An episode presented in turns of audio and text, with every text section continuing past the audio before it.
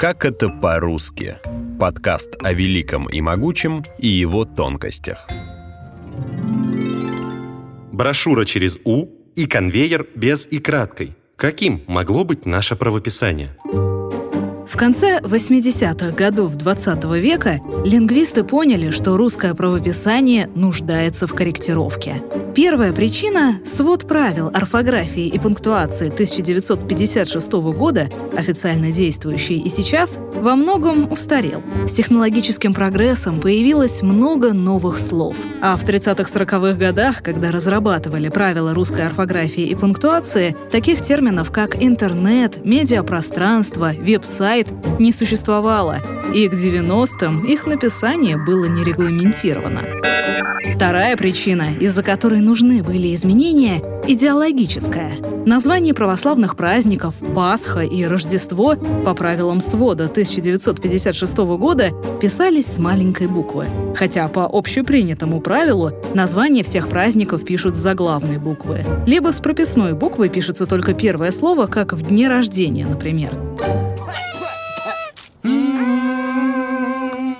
Днем Рождения Те. тебя, Зоопарк. твоя, Семья. ты похож На обезьяну. Пахнешь что? на кота. Так, в 1988 году Институтом русского языка Академии наук была сформирована орфографическая комиссия, которая работала над изменениями в правописании до начала нулевых. Появлялись новые слова, лингвистика как наука развивалась, и для ученых была очевидной неполнота правил, сложность в запоминании исключений. Например, слово «разыскной» мы сейчас пишем с буквой «А», но согласно словарям 1930-х годов и изданий, вышедших после 1956 года, «розыскной» писалось с буквой «О». Вероятно, из-за слова «розыск», в котором буква «О» была всегда.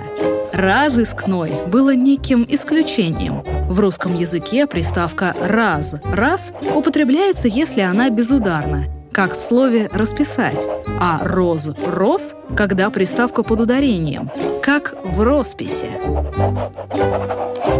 Никто нас не любит. Если не считать уголовного розыска, который тоже нас не любит. Эх, киса! Мы чужие на этом празднике жизни. Еще два слова, которые хотели изменить в правописании, это брошюра и парашют. И писать их с буквой «У», но при этом оставить нетронутыми такие слова, как «жюри» и «жульен». Эта инициатива объяснялась тем, что в брошюре и парашюте гласное после «ша» всегда произносится твердо, в то время как в жюри, монтажу и фишу произношение может варьироваться. Похожее предложение было еще в 1964 году, когда обсуждались более радикальные изменения в орфографии. Предлагалось писать брошюру, парашют и жюри через «у». В обоих случаях инициативу отклонили. Уважаемые пассажиры, если у вас вдруг появилось желание выйти из самолета, то парашюты под сиденьями. Еще одной идеей лингвистов было упразднение буквы «и» краткое перед конструкцией «ер». Например, тогда слова «конвейер» и «фейерверк» мы бы сейчас писали без «и» краткой в середине. Такому, как ты, наверняка захочется пушку. Тебя притягивает все опасное. Мощные грузовики, мотоциклы, фейерверки. Все любят фейерверки. Смотреть – да, но не делать. Лингвисты предлагали расширить употребление твердого знака. Правило относилось к сложным словам, где первая часть заканчивалась согласной, а вторая часть – с йотированной гласной – е, ё, ю или я. При этом между частями нет соединительной гласной. Например, в словах с приставкой «контр» и «пост», как в слове «пост-ельцинский». В некоторых сокращениях, как «Минюст» и «госязык», например. Нужно ли после нее ставить разделительный твердый знак в таких словах, как, например, пост-ельцинский? Новое слово. Встречаем сплошь рядом печать, ее, это слово без твердого знака. Что получается? Как его прочитать? Еще одна инициатива лингвистов, которую также отклонили, писать все слова с компонентом «пол» в начале слова всегда с дефисом. Сейчас действует правило, что дефис пишется только в трех случаях. Когда слово после «пол» пишется с заглавной буквы, как в «пол России», начинается с гласной «пол озера», например, или на букву «Л», как «пол лимона».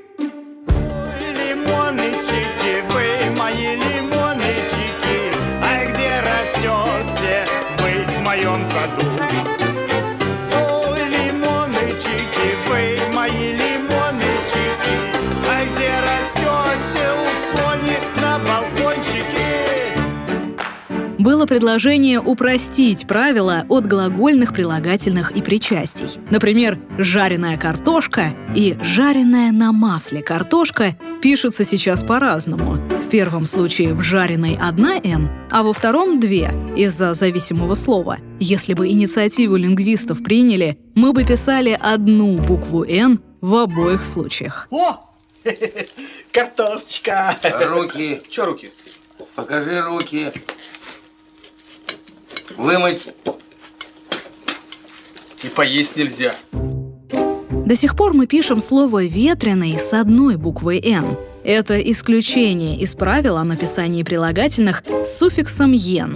Лингвисты предлагали убрать «ветреный» и его однокоренные слова, как «ветренность», например, из исключений, и упростить запоминание.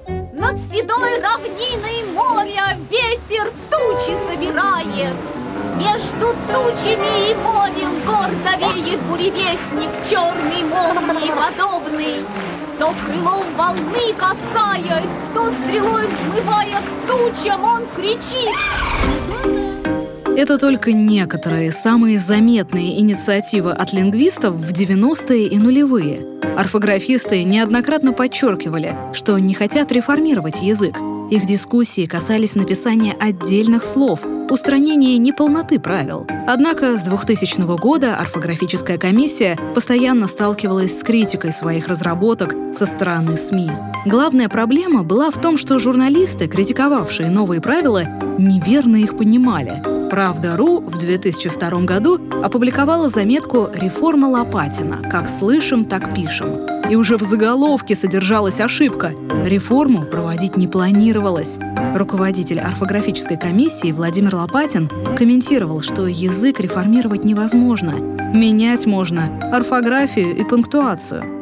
Наша главная цель была подготовить новый текст правил, соответствующий современному конца XX века состоянию русского языка, потому что язык постоянно развивается. Прошло полвека с тех пор, как были утверждены предыдущие правила. Кроме того, изменяется и сама орфография. Это саморазвивающаяся система. Казалось бы, это система каких-то правил, но постепенно в практике печати мы наблюдаем отклонение от действующих правил. И вот теперь это мы и попытались зафиксировать. Некоторые журналисты делали фактологические ошибки в публикациях с критикой орфографической комиссии. Например, в статьях упоминалось, что все составные прилагательные, которые писались слитно, будут писать через дефис. Авторы материалов не понимали изменений касательно одной и двух «н» в прилагательных и причастиях. Также журналисты неверно излагали инициативу с твердым знаком после некоторых приставок и в сокращениях, не учитывая, что речь идет только о словах с ютированными гласными. А некоторые публикации были дезинформирующими и нарочито насмешливыми. Например, о том, что теперь жиши будут писать с буквой «ы». Они же не люди. Конечно, они журналисты. В их статьях ни слова правды, одна лишь наглая ложь. И они даже не слушают меня. Почему они не слушают? Почему не слушают меня? Критика от СМИ показала разрыв в понимании русского языка у неспециалистов и лингвистов. От многих изменений комиссия отказалась. Так, свод правил 1956 года остается действующим до сих пор. Тем не менее, работа ученых не прошла впустую. В 2006 году под редакцией Владимира Лопатина вышла новая редакция правил орфографии и пунктуации. Хоть и в качестве справочника, а не официального свода. Его дополняет академический русский орфографический словарь, вышедший в 1999 году и несколько раз переизданный, в последний раз в 2018.